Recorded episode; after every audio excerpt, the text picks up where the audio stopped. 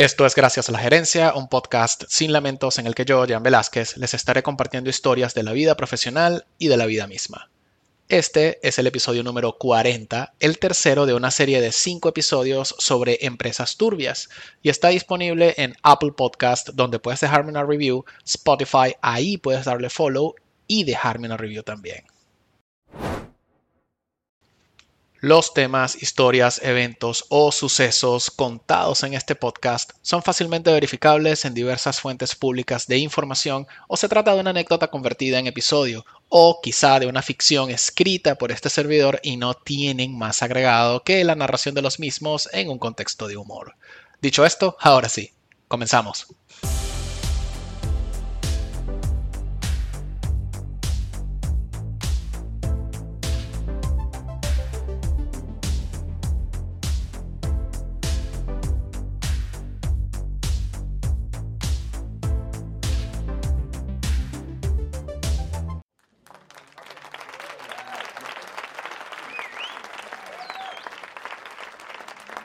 En 2020, el programa de TV británico de periodismo investigativo Dispatches emitió una investigación bien heavy que logró comprobar cómo niños guatemaltecos de seis granjas de ese país recogían granos de café que finalmente eran vendidos a Nespresso, marca propiedad del gigante Nestlé. En 2019, Nestlé fue demandada por la abogada y activista por los derechos humanos Daniel Tomasela. ¿La razón de la demanda? Pues bien, Doña Danel encontró suficiente base como para denunciar que Nestlé le mentía, eh, quizá le sigue mintiendo, a sus clientes por no transparentar sus transacciones ni posibles vínculos con la explotación infantil. Pero antes de Tomasela y del programa británico, en 2018 un grupo de adultos que fueron niños esclavos presentaron una demanda en contra de la unidad estadounidense de Nestlé ante una corte de apelaciones en California por perpetuar la esclavitud infantil en las granjas de cacao en Costa de Marfil, África. Felizmente, esa acción legal fue acogida a trámite. Ferrero, además de sus famosos bombones, es la empresa propietaria de la marca Nutella. En 2019, un reportaje de la BBC mostró fotos que daban cuenta de que la Nutella era producida con mano de obra infantil tras hacer seguimiento a las condiciones de trabajo de jornaleros que trabajaban en plantaciones de avellanas en Turquía. Y se sabe que ese país es el productor de alrededor del 70% de la oferta de avellanas a nivel mundial.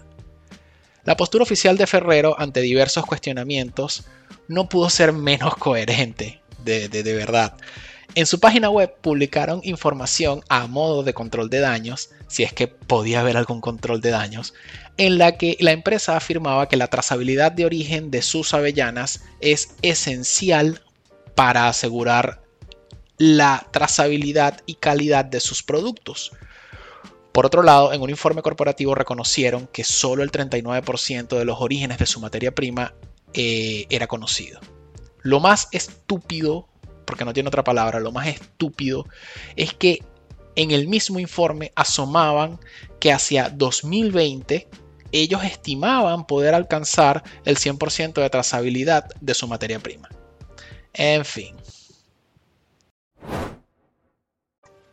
En marzo de 2013, un argentino llamado Jorge Víctor Ríos lideró una huelga a toda madre con trabajadores migrantes provenientes de Perú, Brasil, Argentina, Chile, Paraguay, China y Malasia en contra de un local de McDonald's en la ciudad de Harrisburg, en Pensilvania, Estados Unidos, debido a los abusos laborales que cometían contra ellos. Lo que más llama la atención de este caso es que los trabajadores migrantes se encontraban participando del conocido programa de intercambio cultural Work and Travel, este programa de intercambio cultural está dirigido a personas jóvenes en edad productiva que deseen viajar y trabajar principalmente en Estados Unidos, aunque no es el único país de acogida. Lo cierto es que este argentino y el grupo de huelguistas denunciaron que habían pagado casi 3 mil dólares para participar en el programa y que al final lo que en realidad debía ser una experiencia cultural productiva no era más que un trabajo en el que se les podía asignar turnos de hasta 25 horas seguidas, mierda, sin pago de horas extras. les habían prometido pagarles la hora de trabajo ordinaria a 7 dólares con 25 centavos, que por supuesto recibían menos de esto. Pero lo más cumbre del asunto es que esta gente vivía en sótanos que además también eran deducidos de su salario. Dichos sótanos en los que vivían hacinados tenían que eh, ser cubiertos por alrededor de 300 dólares del mismo salario de esos trabajadores. Es una estafa total el bendito programa este. Ni de verga se inscriban ahí. Sigamos. En junio de 2004, Human Rights Watch hizo pública una denuncia en la que se exponía que casi un tercio de los trabajadores activos en varias plantaciones de caña de azúcar en El Salvador eran menores de edad. Además de ser nefasto e inaceptable que niños trabajen en condiciones tan duras, es más, ni en condiciones tan duras ni en ninguna condición, la puta que los parió, o sea, que niños trabajen es inaceptable. Hay un detallito con esta denuncia. Coca-Cola es la empresa que compraba la mayoría, si no toda, la producción de caña de azúcar de esas plantaciones. Central Salco era la empresa que se encargaba del manejo directo de las plantaciones y a su vez eh, era proveedora o es proveedora de Coca-Cola. A esta denuncia se suma un informe de la Organización Internacional del Trabajo que me permito citar. Coca-Cola no es en absoluto la única multinacional que recibe indirectamente el beneficio del trabajo infantil peligroso en el sector azucarero de El Salvador. De hecho, en ese mismo informe de la OIT, ese año se estimaba que entre 5.000 y 30.000 niños realizaban este tipo de trabajos en El Salvador. Miren, yo no sé ustedes, pero es como si prácticamente cada compra que hagamos los consumidores tiene algo incorrecto, algo turbio, de los que nos convertimos en cómplices sin querer queriendo. Miren, yo trato de obligarme a no pensar en cómo hacen los productos que consumo.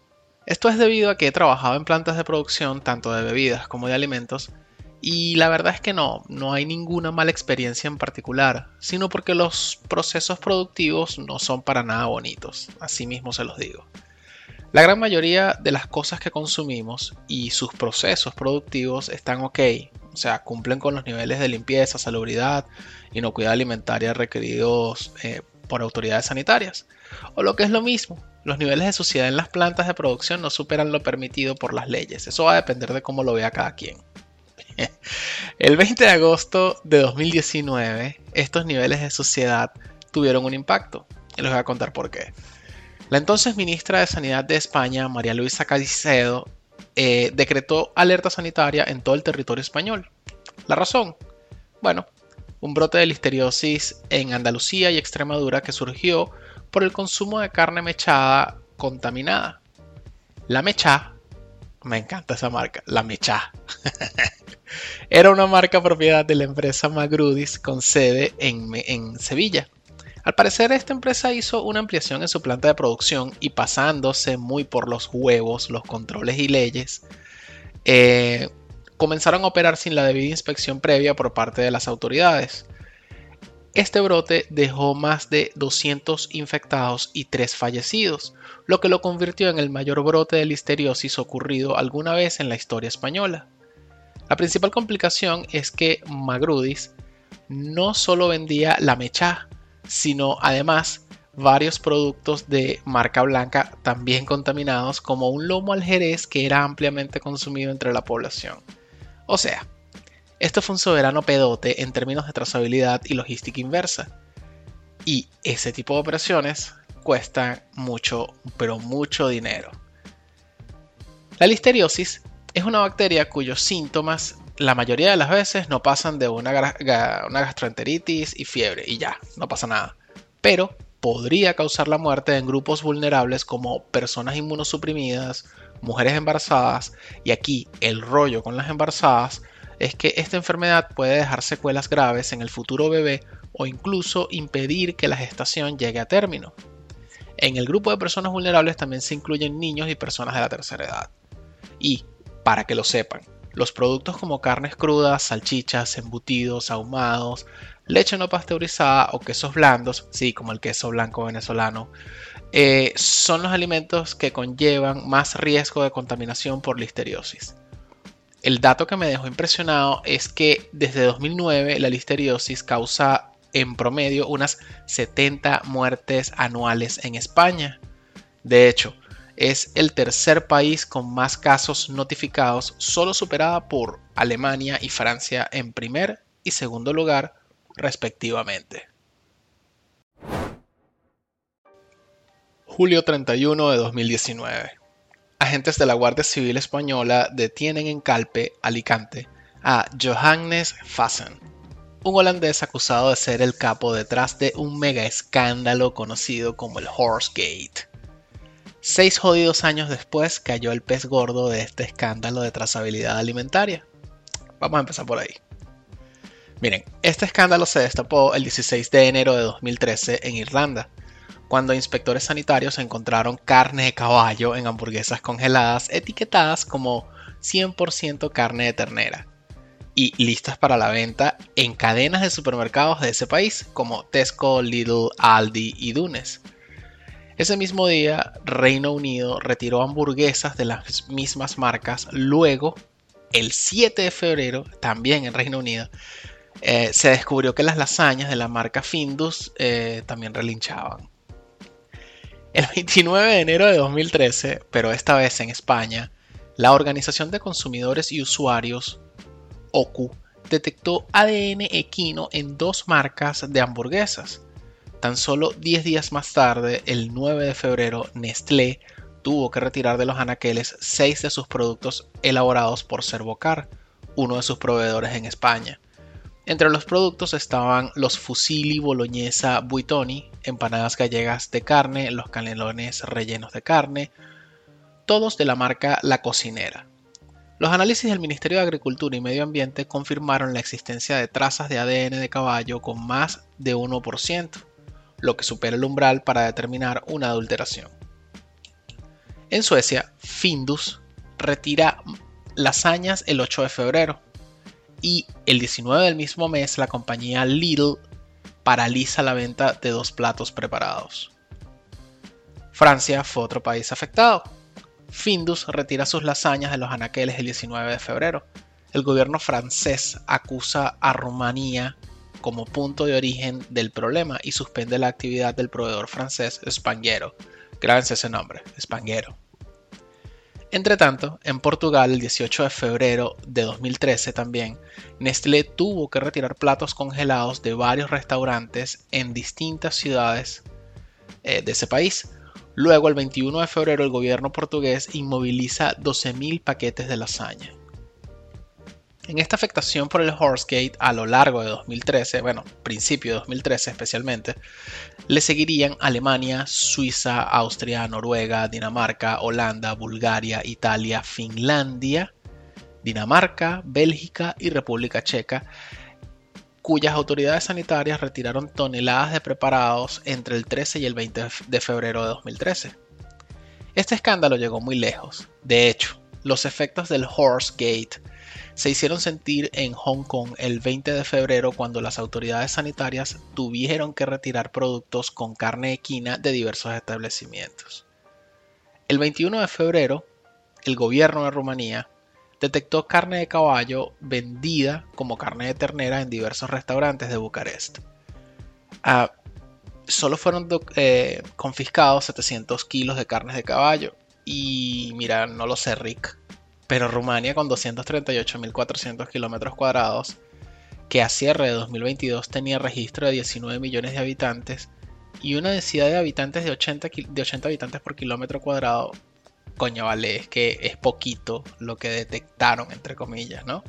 700 kilos para toda esa cantidad de gente, no sé.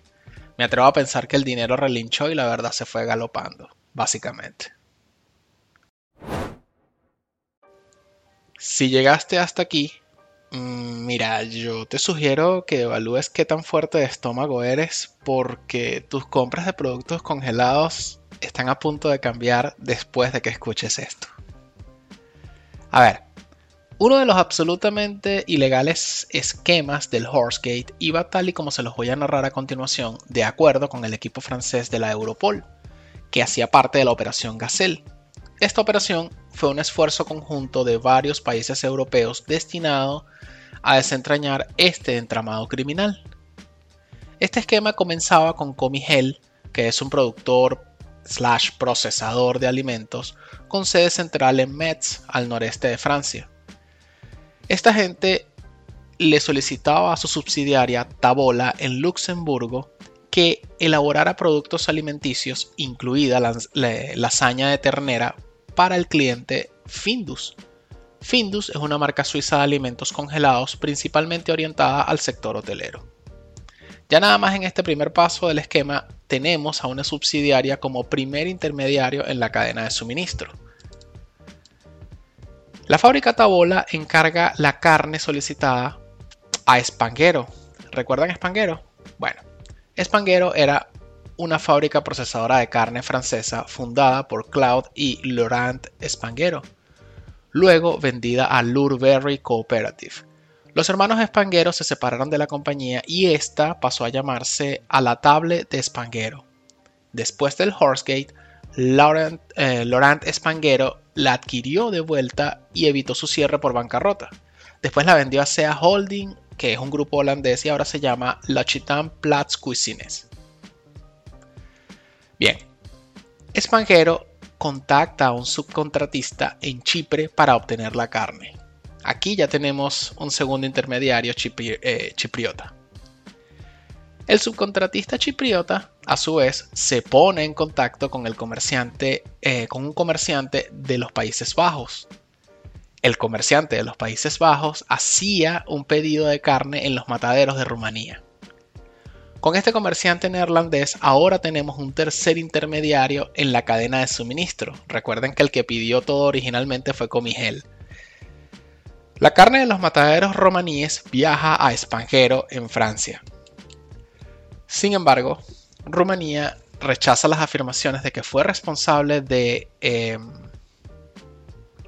de describir erróneamente la carne de caballo en sus mataderos como carne de vacuno. La carne de caballo siempre se etiqueta como tal, dijeron las autoridades. Eh, ellos afirmaron que los registros muestran que los pedidos eran para cadáveres de caballos fácilmente distinguibles de la carne de res. Y miren, no sé ustedes, pero yo pienso que aquí los mataderos romaníes, con el respaldo de las autoridades de su país, se desmarcan diciéndoles a todos que no se hagan los pendejos porque sabían perfectamente lo que compraban. Y ahí ellos tienen un punto, me parece. Ajá, volviendo al esquema, Espanguero envía la carne a Tabola, la carne de los productores de estos romaníes. Eh, la fábrica eh, que era subsidiaria de Comigel, esta Tabola en Luxemburgo, eh, recibe la carne antes de que los productos terminados se suministren a Findus y a los minoristas de toda Europa, incluida Reino Unido. Allí ellos procesaban todo y, hacían los productos finales a venta. Después de todo este esquema, por supuesto, el presidente de Comigel dijo que la empresa no sabía que la carne venía del extranjero. Yo, o sea, esto me parece increíble, o sea, de verdad, huevón. O sea, tú no sabías que la carne venía del extranjero. No, ay, por Dios.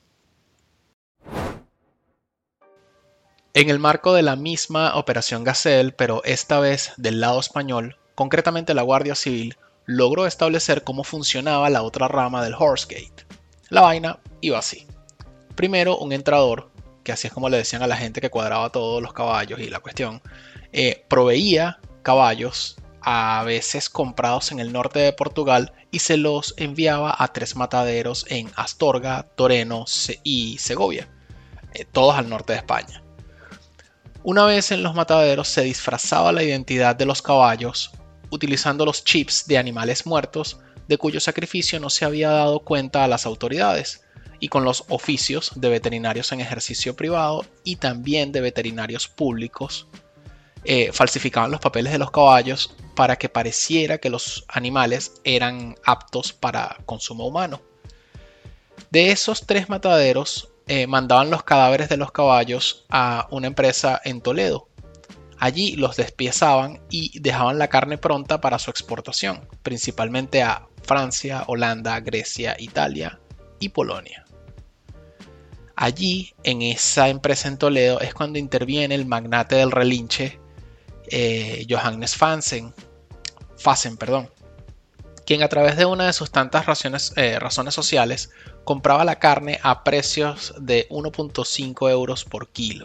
Una irrisoria, que por supuesto dejaban suficiente margen al holandés para quedarse con un gran beneficio y poder mojarle la mano a todas las partes involucradas.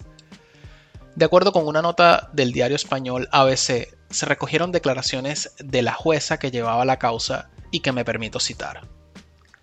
Para poder cuadrar las cuentas de las sociedades y camuflar el estado real de las mismas, se realizaron facturaciones ficticias con el objeto de cuadrar IVA, gastos no existentes de las empresas, ingresos de unas a otras, ocultando la actividad en unos casos y, y sobrevalorándola en otros. De esta manera se camuflaba el gran número de sacrificios o manufacturas de carne para evitar que pudiera ser investigado, manejando siempre dinero en metálico. Así lo relató la jueza María Tardón. Teniendo en cuenta que el consumo de carne de caballo eh, está bien extendido en Europa, yo creo que es razonable que hablemos de la calidad de esta carne, incluso dentro de este escabroso encamado. Entramado, perdón. Fíjense, eh, la razón de ser del Horsegate como negocio es que criar vacas es mucho más costoso que criar caballos. Eso por un lado. Segundo, despiezar a una vaca da mucho más trabajo que despiezar a un caballo y ambas cosas afectan directamente la rentabilidad de cualquier cadena de suministro y sus actores. Entre los hallazgos se pudo determinar que se había vendido carne de caballos con cáncer, de cuya carne solo se pudo aprovechar tan solo el 20% del total del animal porque en, el resto se veían los, los nódulos negros de metástasis que tenían los caballos. De acuerdo con los análisis de laboratorio llevados a cabo en la Universidad Complutense de Madrid, no hubo duda de que se trataba de carne proveniente de animales con melanoma maligno. Carne así se procesó y se distribuyó desde España hacia Bélgica e Italia. En las diferentes pesquisas efectuadas en los tres mataderos, se recogieron muestras de las líneas de producción en las que se encontraron restos de fármacos netamente dañinos para el consumo humano, uno de esos fármacos con riesgo cancerígeno demostrado. A partir de esas muestras recogidas, se pudieron establecer lotes y con ellos eh, hicieron seguimiento no solo desde España, sino también desde otros países. Por ejemplo, en Bélgica, uno de los lotes rastreados dio positivo para listeria, mientras que en Italia, alguno de los lotes sobre los que también se hizo seguimiento se encontró eh, fenilbutazonida, que es un antiinflamatorio prohibido para la administración en caballos y altamente peligroso para el consumo humano, incluso en bajísimas cantidades. En los productos y comidas eh, congeladas, etiquetadas como pura carne de ternera, también se encontró carne de cerdo. O sea, si algo no faltaba aquí, eran proteínas. Eso no, eso estaba bien. Imaginen lo heavy que puede ser perder el control sobre la trazabilidad en las cadenas de suministro que, según un reporte de abril de 2013, y recuerden que este peo se destapó en febrero de ese mismo año, entre España, Francia, Bélgica y Reino Unido salieron jodidísimas unas 500 pequeñas, medianas y grandes empresas. Durante 2013 se hicieron hasta 6.000 test afectados 24 productos con ADN de caballo y que eran de alto consumo. Se determinó además que el 4.66% de toda la carne que se comercializaba en la Unión Europea tenía ADN de caballo.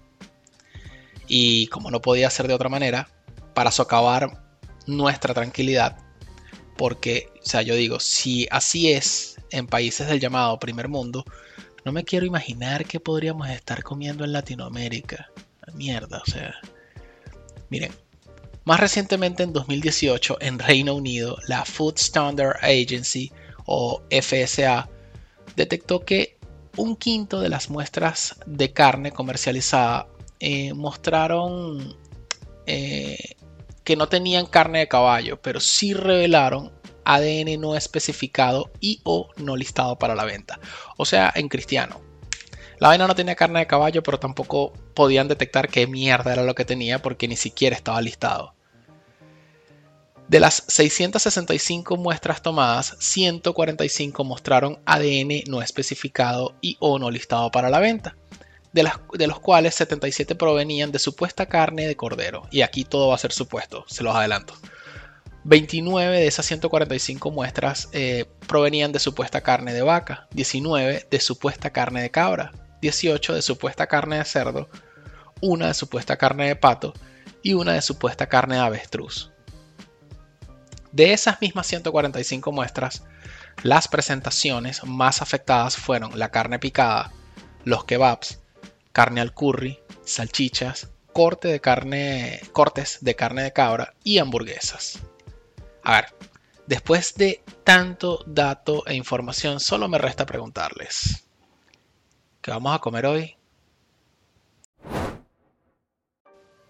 Quienes me conocen saben que no soy muy impresionable o sea, quiero decir que no es que cualquier imagen, cualquier video o incluso que no cualquier frase puede llegar a impresionarme al punto de callarme la boca. Cosa difícil eso, debo admitir. De hecho, soy muy consciente de que a veces me paso de vergas con el sarcasmo y también soy consciente de lo muy apasionado que suelo ser con mis opiniones, que procuro fundamentar la mayor parte de las veces. Miren, desde que soy padre, eso ha empezado a tener sus varianzas y es que sensibilidad no necesariamente es fragilidad, más bien creo que es conciencia, me parece. Investigando y escribiendo este episodio entré un poquito en la fea realidad que muchos niños y niñas están pasando eh, mientras grababa este episodio e incluso ahora mismo mientras tú estás escuchando este contenido. En esa misma línea de conciencia, y una vez más, hablando como alguien que tiene casi dos décadas de experiencia trabajando en cadenas de suministro y diversos esquemas logísticos, con el Horsegate queda más que evidenciada la importancia de la trazabilidad. Y en esto, más allá de mi, propia experiencia laboral, yo me he visto incluso más, eh, no sé, me he vuelto más agudo gracias a mi esposa quien es mucho más detallista que yo a la hora de hacer las compras para nuestra despensa. Eh, y esto sucede leyendo las etiquetas de las cosas que compramos, bien sea por un tema de vencimiento, la tabla de nutrientes e ingredientes, sobre todo si eso que estamos comprando es para nuestro hijo. De esta buena costumbre de mi esposa, quiero rescatar esa responsabilidad que como consumidores sí podemos ejercer, no solo para buscar lo más barato, sino lo mejor dentro de nuestras posibilidades y también en función de nuestros principios. Les dejo el link de la playlist de esta semana en la descripción del episodio. Si escuchas esto en Apple Podcast, me ayudas un montón si me dejas una review y te suscribes. Ahora, si eres de los que usan Spotify, regálame un follow y una review y de esa manera me das un apoyo moral que no tiene precio. Y no tiene precio porque es gratis. No cuesta nada un follow y una review, pero ayudan mucho a los creadores de contenido como yo. Esto fue Gracias la Gerencia, un podcast sin lamentos. Hasta un nuevo episodio.